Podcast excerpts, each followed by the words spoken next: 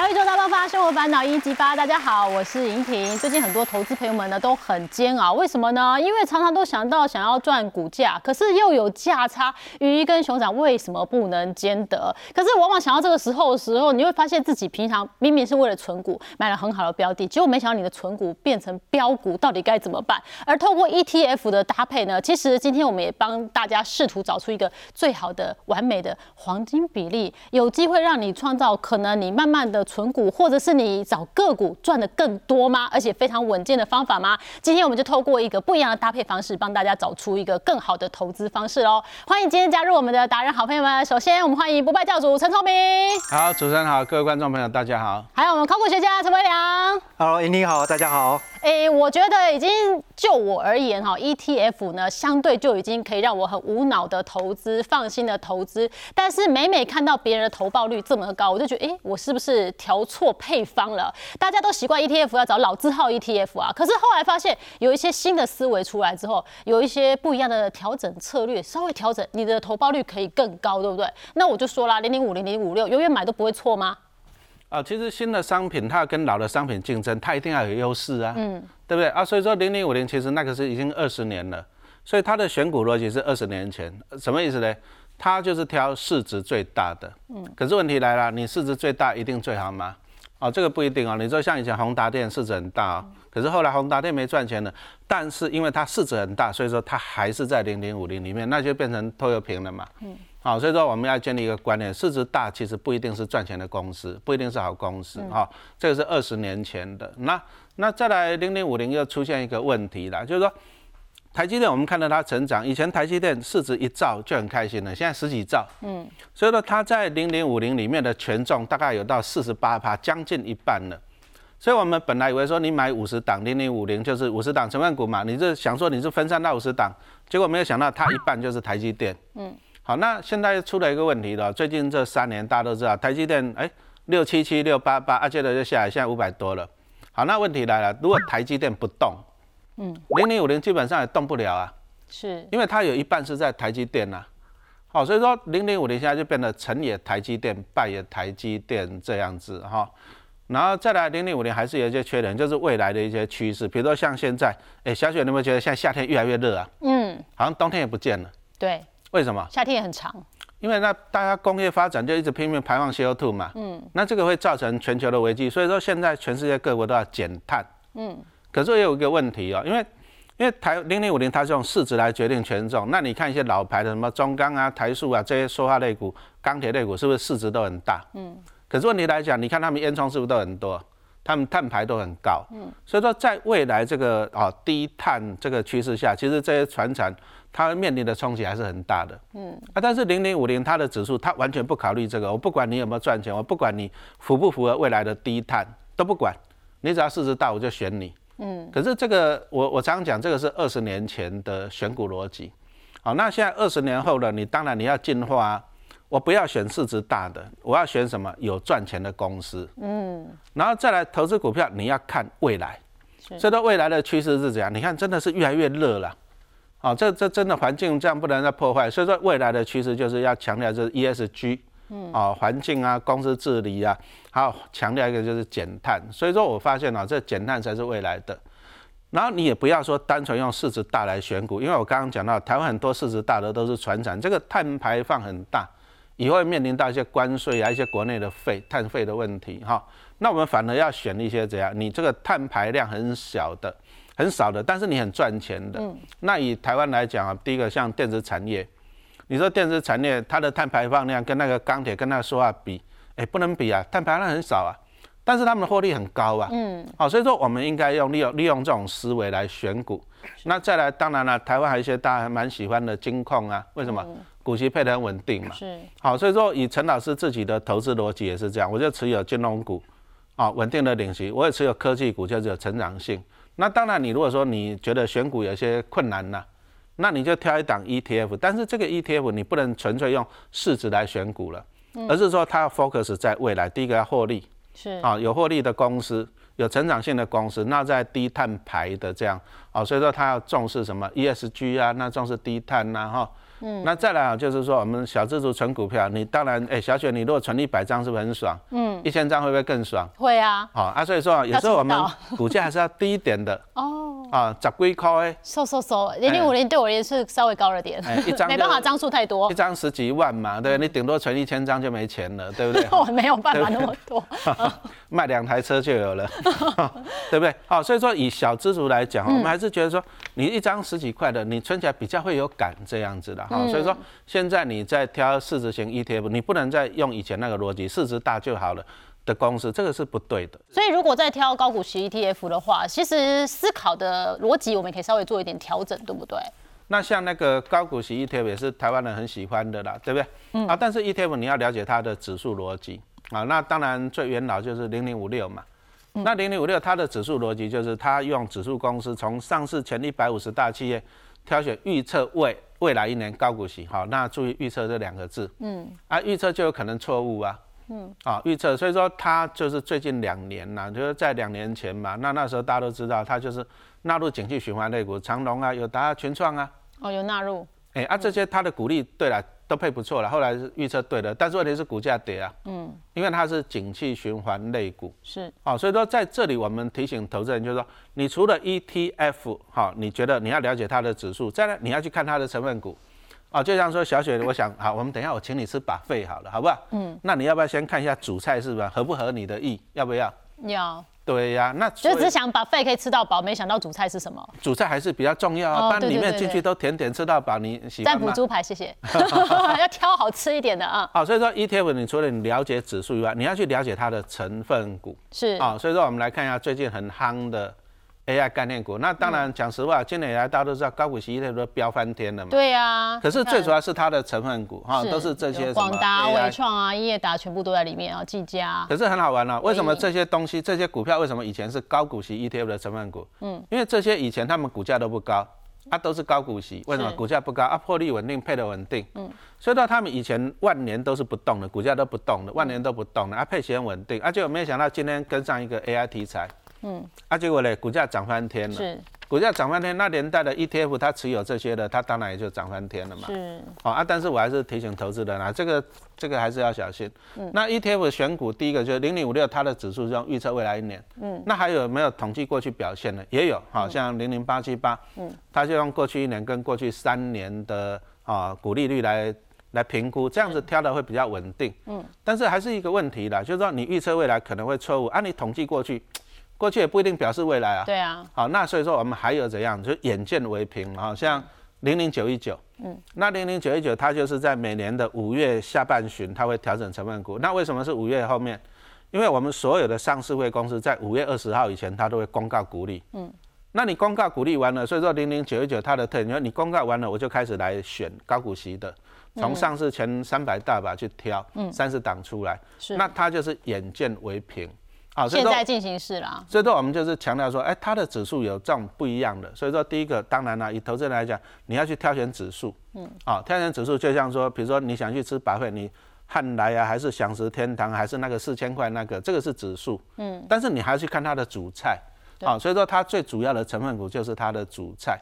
啊，所以说你要这样子去挑 ETF。对，好，我觉得其实我到目前为止是有点困扰，我也相信很多小资朋友也是啊，因为零零五六本来是想把它当存股，要跟它长相厮守啊，零零八七八我也是希望当存股啊，可是存股变标股，哎，我是不是应该先卖掉一波，先入袋为安？好，那这个到底要不要卖一波哈？这个高股息 ETF，我觉得这个算是今年投资朋友变成是一种甜蜜的烦恼。对，好，因为以前呢，的确大部分人想说啊，我要常常。久久慢慢存，嗯，结果呢，今年的股价表现都不是用走的，跑起来了，对，哦，甚至呢，几乎是用飙的，用飞的。我们如果看一下哦，零零五六，那过去最吸引人就是说它长期稳定的殖利率，大概呢，呃，成立到现在十十六年，快要十七年，它大概就是平均就是五趴上下，起伏不会很大。可是今年呢，光是年初到现在，其实我们抓前七个月，它的价差上涨就已经来到三十五趴。换句话说呢，七个月的价差利得就等于呢过去七年的股息加总，对不对？是不是逼我们想要跑一波 三十五趴？哎，真的会心痒痒，手也痒痒嘛。那另外再看哦，算是比较新的同学，零零八七八，成立大概三年哦，但是呢，也差不多有类似的表现。今年也是呢。往前冲了哦，那基本上，因为它的殖利率如果抓这几年的平均数字，大概接近四点二趴，可是今年呢也大涨了超过三成，所以也是一样哦，七个月的时间就换得了过去七年股息的加总。嗯，那我们讲哦，其实投资获利一个很重要的概念，也可以说是呢计算式，就是呢投资报酬率乘以你的持股数量，再乘以时间。哦，好，这三件事情呢，每一件都很重要。是，那今年我们已经看到报酬率呢，哇，这个摇身一变了，高股息 ETF 变成 AI ETF，然后就很会飙。嗯，所以报酬率呢，已经让你看到啊非常满意的成果，而且也可以说是真的是史上仅见，以前从来没有过这么好的。对，那再来第三件事情，刚才讲到就是时间。嗯，如果有机会让你用半年多一点时间换得你过去七年的。回报的总和哇，所以这个时间点，简单来讲，我觉得真的应该要卖一趟哦。可是要怎么卖呢？哦，也不要急着说，那听完了之后呢，就下单，就全全部全部出光光了哦。哎，慢着慢着哈，这个踩一下刹车。好，因为呢，其实你要卖多少，关系到我们刚才讲哦，获利的计算式里面还有第二个要素，嗯，就是呢，你的持股数量。比如说呢，呃，如果像陈老师可能持有呢 五百张、一千张，还有一千张的啦啊，那跟我们小资我只有十张，小资朋友说，哎，那我也想来呢，分批减码一下，结果呢查一下库存，目前正存了五百股，那你怎么分批减码？哈？是。对，那所以其实这个就要回归到，因为每个人呢存股的资历，嗯，开始的时间点不一样，对，如果你的累积部位已经蛮大，我说实在的，就报酬率，就你所。节省的时间哦，就能够换得这个提前完成理财目标，真的应该要卖。但是呢，我不建议呢全部卖光光。哦，好，那我建议呢，你可以呢按照技术面的操作逻辑，转弱的时候先停利卖一半。那我先讲哈，技术面逻辑是什么？呃，建议大家哈，你在守住获利的时候可以严格一点。那我们技术面呢，基本上如果以中长期均线。哦，那通常会看的是月线，在季线，在半年线，在年线。那因为获利你要守的严格一点的话呢，建议不要等到什么破季线、破年线，那个时候再卖哦。早就趋势都已经呢翻转很久了，所以呢跌破月线就可以卖。好，那我们其实附上这两档 ETF 的月线图也给大家做个参考。嗯，那你看最近其实 AI 相关的股票波动就蛮大，对，很多急速喷出之后有压回，也导致呢这两档哈，当然刚刚刚刚是开玩笑哈，高股息 ETF 变 AI ETF，所以呢这 AI ETF 也都破了月线了。嗯，所以你其实就可以呢适度的停利卖一半。那为什么是卖一半？喂，大赚我干嘛不出清？对，好，这边我必须补充，因为我认为。为 AI 的趋势，它不会是泡沫，而且呢，它是一个长期的起点。好，那当然这个部分大家可以去思考，你也不一定要完全同意。但是毕竟就是说，我们站在呢巨人肩膀上，我们看看呢，现在 AI 的领头羊是辉达，是超伟，是台积电。嗯，哦，所以其实这些都是呢一等一的国内国外的大厂。哦，所以这个商机跟趋势，它的确是成型的。不要说它后面人家涨，你在那二玩，对不对？卖太早了哈，留一半，留得青万一是一个大趋势，对对。那至于说呢，呃，持股少的朋友哦，张数呢一张两张哦，或者说呢，其实只有零股也没有关系，不要妄自菲薄哦。那你就呢多听听呢陈老师的故事之后，激励自己呀。哎，老老师在存股开始的年纪，可能比大家还资深一点，还年长一点。所以如果你现在才二十岁、二十出头，现在一定还来得及。那就是什么？你就维持你的纪律。继续的努力存钱，继续努力存股，那将来累积到一定张数之后，你也一样就可以享有这种比较灵活弹性的操作策略。嗯，保持你的纪律啦。好，所以这种高股息 ETF 不小心呢变成了标股哦。陈老师，你也认为可以先卖一半吗？还是卖一点点？其实啊，要看你自己的需求了。嗯。不过我今天太晚来上节目，听微良这样讲哈，为什么呢？第一个哈，我今年其实我妈妈有些台积电，所以我把它活化它，所以我把它拿去借钱。然后买了两百张零零八七八，嗯，好，那前一阵子到二十一块了，我就把它清掉了，好，赚了六七十万就很开心。那为什么把它清掉？因为第一个是借钱，嗯，好，就赚到了啊。但是我应该早点来上节目，听他讲，我就先卖一半，好，那我还有一半可以赚 啊。但是因为是借钱，所以说我还是选择获利为相对保守，相对啊，相对的这样子来讲哈。那再来就是分享。那再就是我一个朋友他爸爸，因为他那时候零零八七八刚上市，不过那老人家已经八十几岁了，嗯，所以说以老人家来讲，你你要的就是稳定的股利收入嘛。所以我那时候跟他讲，他就是一次就买了一千张零零八七八，哎呦，啊，他最近就加码两百张，那他就是零股利就好了。老人家就零股利，因为你八十几岁，讲真的，钱再多，他每天就只能吃那么多啊，对不对？哈？所以说你看一下，所以说你看他如果一千张来讲，你看这个每年这样领都破百万的，对，好，所以说你如果说你想要安稳零股利过生活来讲，哎，那你一高股息 ETF 最简单，你就傻傻的存。那你股利花不掉了，你把它再买回去。比如说你像你现在你如果二十张，你大概可以买回领到股利可以买回去一张，好，那你就这样不断的买，不断的增加张数。所以说有些人说啊，我没办法一次买一千张，但是你可以用这种时间复利的。比如说你先存个二十张，嗯，那你可以靠股利买回一张，对，那你慢慢的，哎，你到了两百张，靠股利可以买回去，啊，买去十张这样子，你就可以不断的去买哈。所以说很多东西都是靠时间复利，所以说。高股息 ETF，你要不要做价差？要不获利了结？取决两个因素啦。第一个，你的年纪，你的心态。我如果说安稳领息的，很简单，你就把张数变多。嗯。啊，比如说小雪现在还年轻嘛，但是三十年后。三十年后你可能六十五岁了嘛，对不对？可以嘛？哈，可以可以。那你就这样三十年就领股利再买去，领股利再买啊。等到你六十五岁退休，你也存个一千张，领股利每年领一百万，你就开心。所以说你不一定要卖了。所以大家可以去好好的思考一下自己适合运用什么样的策略。但进入今天的重头戏了，就是现在有市值型 ETF，然后我们也有高股息的 ETF，但我要怎么样调配出所谓的黄金比例哦，可以让我比较没压力，甚至我可以赚更多呢？好，那我们来讲一下市值型。市值型定义很简单，就是市值越大，它占的比重就越高。嗯，那我一直强调，其实这个还是二十年前的思维了。嗯，哦，那二十年前其实台积电没那么大，所以说他那时候还看得大家都很平均。那结果没有想到二十年后台积电变怪物了。对。那出现一个问题，就是我们加权指数大概有二十八趴是台积电贡献的。嗯。好，所以说台积电涨一块钱，大概大盘会动个八九点这样子哈。那零零五零一样，它五十档成分股，所以说它台积电呢占的比重更高，大概有将近一半是台积电。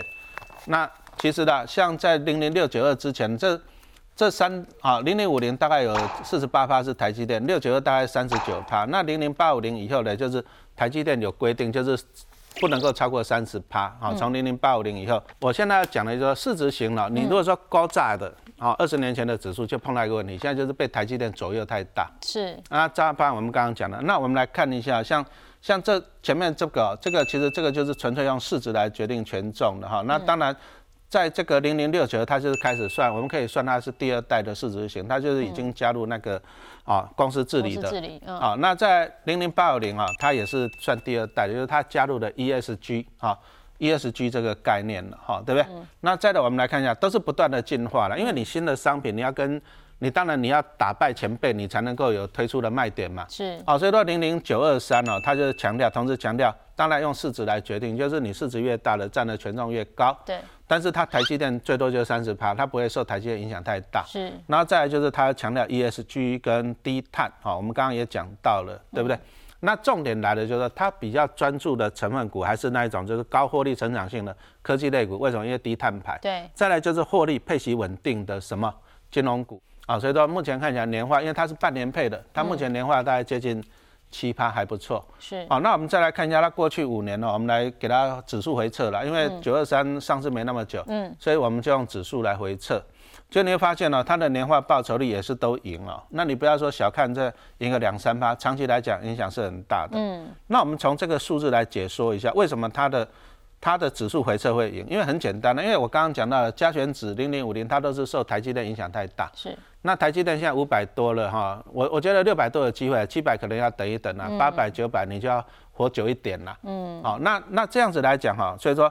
那反而它比较权重，台积电没那么多，比较不会受到台积电影响。那再来专注在低碳跟 ESG 的，通常呢，你有这种社会责任，通常是好公司的。嗯。那它最主要的成分，我们刚才讲到了哈，就是电子哈。你看七十七八，那台湾毕竟电子股获利很强嘛。嗯。啊，金融股今年也不错哈，今年会股利反弹，配息很稳定。是。所以有时候你除了这样子，你要看它的成分股。嗯。好，这样子来看，那船产少很多啦。嗯，第一个船产真的是差很多。那当然又有人说，老师啊，你看零零五零七十趴的电子啊，这个七十七趴也差不多啊，对不对？不能这样讲。为什么？因为它七十趴里面大概有五十趴是台积电啊。你这样很聪明，这个考试一百分。可是你看呢，它这台积电大概是三十趴，所以说它有更大的权重，就是把台积电权重让出来，让出来给其他那些比较有成长性、获利高的哈。所以说这个也就是因为为什么它的指数报酬能够打败零零五零的原因。所以说我们不能够只有看报酬率，我们要从这里面细部去。拆解它，所以我们在黄金比例下面，我们可以怎么样去做搭配呢？好，那理论上来讲啊，我们还是 ETF 来讲，我们可以简单分成市值型，就是用市值来决定权重的。嗯，那还有就是高股息型，就是稳定领息的。哈，那举个例子，比如像陈老师这种头发白的退休人士，那我就高股息的多一点，我老人家要领息就啊，像小雪这种十八岁的，啊，对不对？你刚刚自己讲的 啊，假设。那这样子来讲，因为你年纪轻，你有很大的成长性啊，但是因为你资金比较少，嗯，所以说你市值型要比重要高一点，是。啊，长期的资本利得，所以说通常市值型我们是赚取长期资本利得，那高股息型我们就是领领息为主啦，嗯，好，那这个也是一样，我们就是过去去试算啊，是过去三年去试算。那你就一个月买一张一万块啊，啊，定期定额三年就三十六万哈。是。那这个强调这是过去的统计啊，仅供参考。回测。可是我们给它回测，九二三就是用指数。嗯。就你会发现九二三其实它各方面报酬率都赢零零五零。那这个原因很简单，就是我们刚刚讲到了，最近这三年，因为大家都知道台积电股价就卡在那里了嘛。嗯。它零零五零有一半是台积电就被它影响，那零零九二三反而它的电子股。持有的比较多，金融股也持有的比较多，传产类股比较少，所以说它的各方面的报酬反而是胜出的。嗯，好，所以说 ETF 你说看指数，你要去了解它的构造，这个很重要。是，好，那今年让大家最惊奇的就是，哎，反而高股息型的报酬率为什么比市值型的多这么多？啊，就是今年，今年像刚刚魏良有统计啊，今年都动不动就涨个三四三十几趴。A I A I A I 呀，对不对？但是你如果说只看现在，嗯，哎，搞不好明后年再看又不一样了。是，所以以长期来讲，长期的统计其实哦，其实讲实话，高股息型的它就是它的特点是稳定的股利的。嗯，那你如果说以年化报酬率来讲啊，其实高股息型的还是不会赢那个市值型的。好，所以说投资人来讲的话，那你以这样子来讲，那我们可能我们就可以搭配。哦，啊，比如说以投资人来讲啊，像市值型的有。好，那高股型的也有。那我们目前试算啊，这个是过去的资料，因为未来没发生嘛。对对对。所以我们就可以挑选像九二三搭什么八七八这种高股息啊，报酬率都比较高的这样子来做一个搭配。可是年化报酬率多个两趴，会差很多吗？哦，差很多呢。因为感觉零零五零老字号嘛。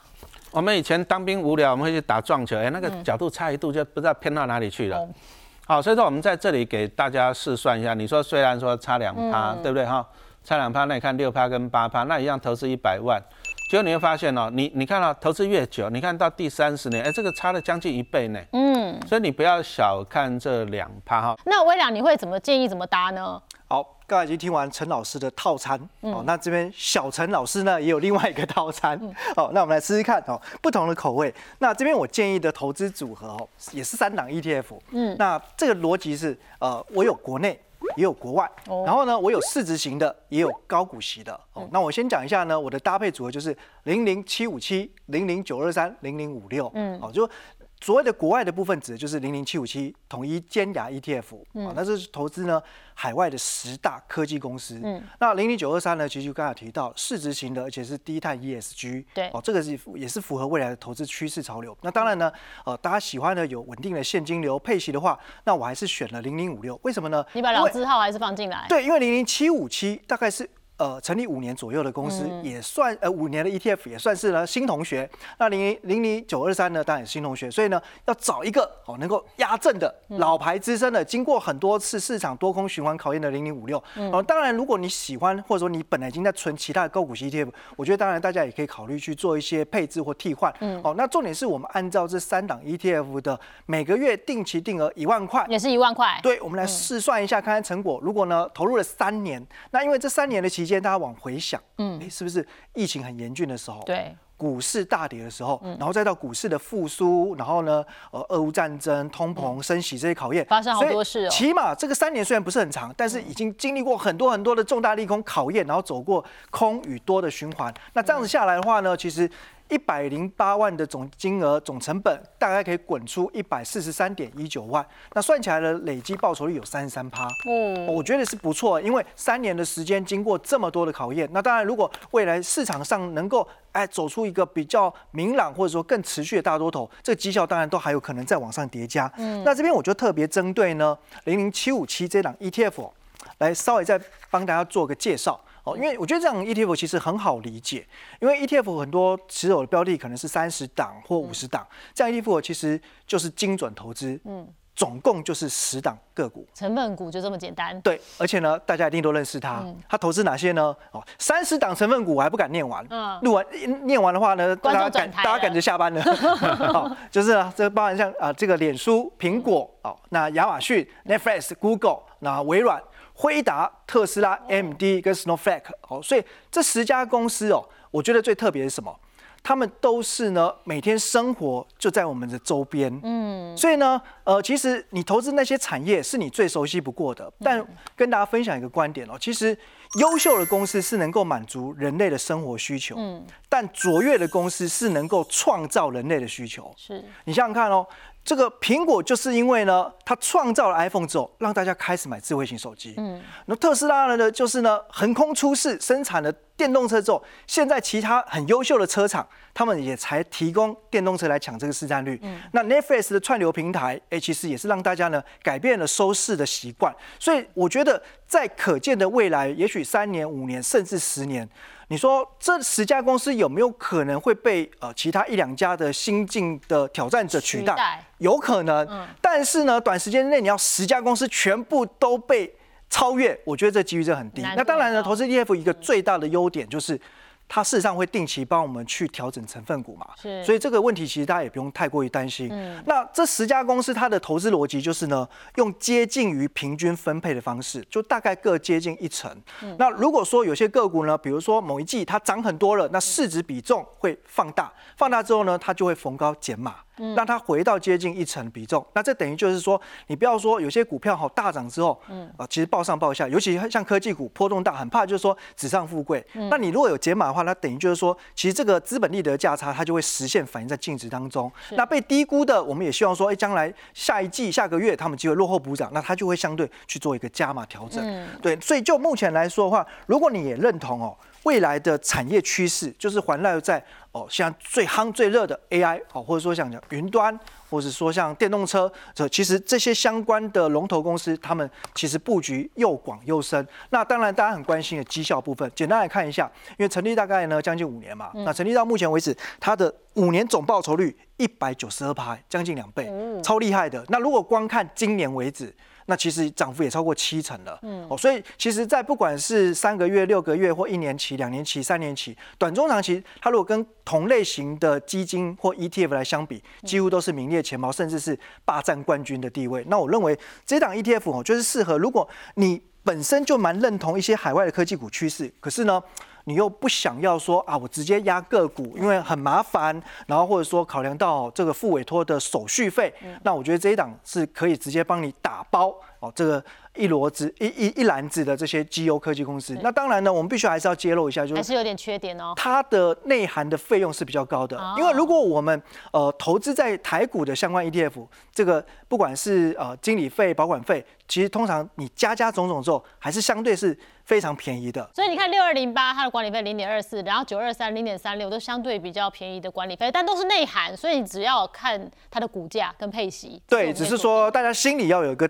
普啦哈，那就是说零零七五七，因为投资在海外，相关的成本毕竟会高一些。那呃，它的内涵费用是一点一六，但是如果说真的时间拉长看，这个影响应该是没有那么大。不过零零七五七对于纯股族而言，可能没办法配息哈，这小小的缺点啊。因为大家有时候希望我如果存股可以拿一点钱回来。对，所以呢，哦，我们刚才讲了这个套餐哈，那大家还是要依照呢自己的年龄还有你的投资属性去。搭配组合，那怎么搭配呢？建议大家参考哦，市值型 ETF 资金比例就是用一百减掉你的年龄，嗯，好，那假如呢，像我如果四十岁的话，那我现在如果要去买零零七五七哦或零零九二三之类的这些市值型的以价差为主 ETF，那就是呢一百减四十。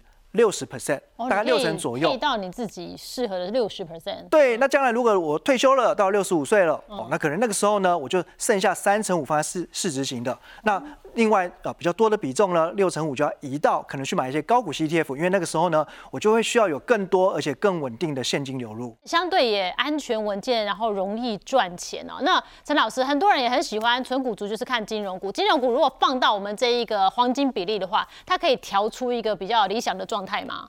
哦，首先金融股来讲，其实还是可以，现在可以挑到一些物美价廉的，因为就是美国去年它大幅升息嘛，股债双跌啊，在一些寿险金工又卖的防疫保单赔了三千亿，哦，所以说其实金融股反正因为去年不好，所以说今年的股利下修，嗯，那当然股基股价表现也不好，啊，不过其实我们还是可以挑到好的公司了，嗯，啊，因为升息来讲，第一个对银行为主的金控有利，因为你看你你缴房贷是不是增加了？对。那银行就多赚了，嗯，啊，所以说今年来讲啊，对银行为主的啊，还蛮不错的，好像台新这个陈老师就长期持有了，啊，我其实我昨天还买了一百张就对了哈，因为他今年前七月获利成长蛮高的，一百一十趴，赚了零点八三块钱。台新它过去相对比较低本利比，为什么？因为他都给张银绑在一起，嗯，被张银拖累。啊，但是他去年已经开始在退出张银了，嗯，啊，那他又并入了那个保德信人寿，所以说他也开始。布局了，那我觉得这是往好的方向去，而且台新其实你给他看啊，其实他过去的值率都不错哦，嗯，啊，因为他配现金就配股票哈，那你看啊，像配股票零点四二是什么意思？就是你一张股票可以得到四十二股，一千股会得得到四十二股，所以那因为台新金的股价就都一直往上嘛，是，所以说过去它的配股都有填权，那你。那你填权就比方说你多四十二股，就是多了四点二趴这样子。哦，啊，所以说这样四点二趴四十九啊四点九五趴这样，所以说你看一下啊，它填权息以后，它的值利率都还不错，平均有到七点二趴，嗯，好，那其实台湾的金矿都是这样，获利还蛮稳定的啦，好，那它就是以银行为主业务的，好，所以说就受惠于这样过去这两年，包含今年这升息的行情哈，那最简单的方法就是，其实我们还是很推荐投资人，就是说。你就定期定额买，那像陈老师台现金，我大概买了几百张，我就放着就好了。嗯，放着啊，零股利再买回去，零股利再买回去，这个就是一个复利的效果。嗯，好，那当然我们这里也是可以算了一下，比比如说你就一个月投入一万块哈。啊，大家都看到啊，老师你怎么一次买一百张？我存了三十年，我也是一步 一步一步来的，我也不是一下子就可以买那么多张的哈。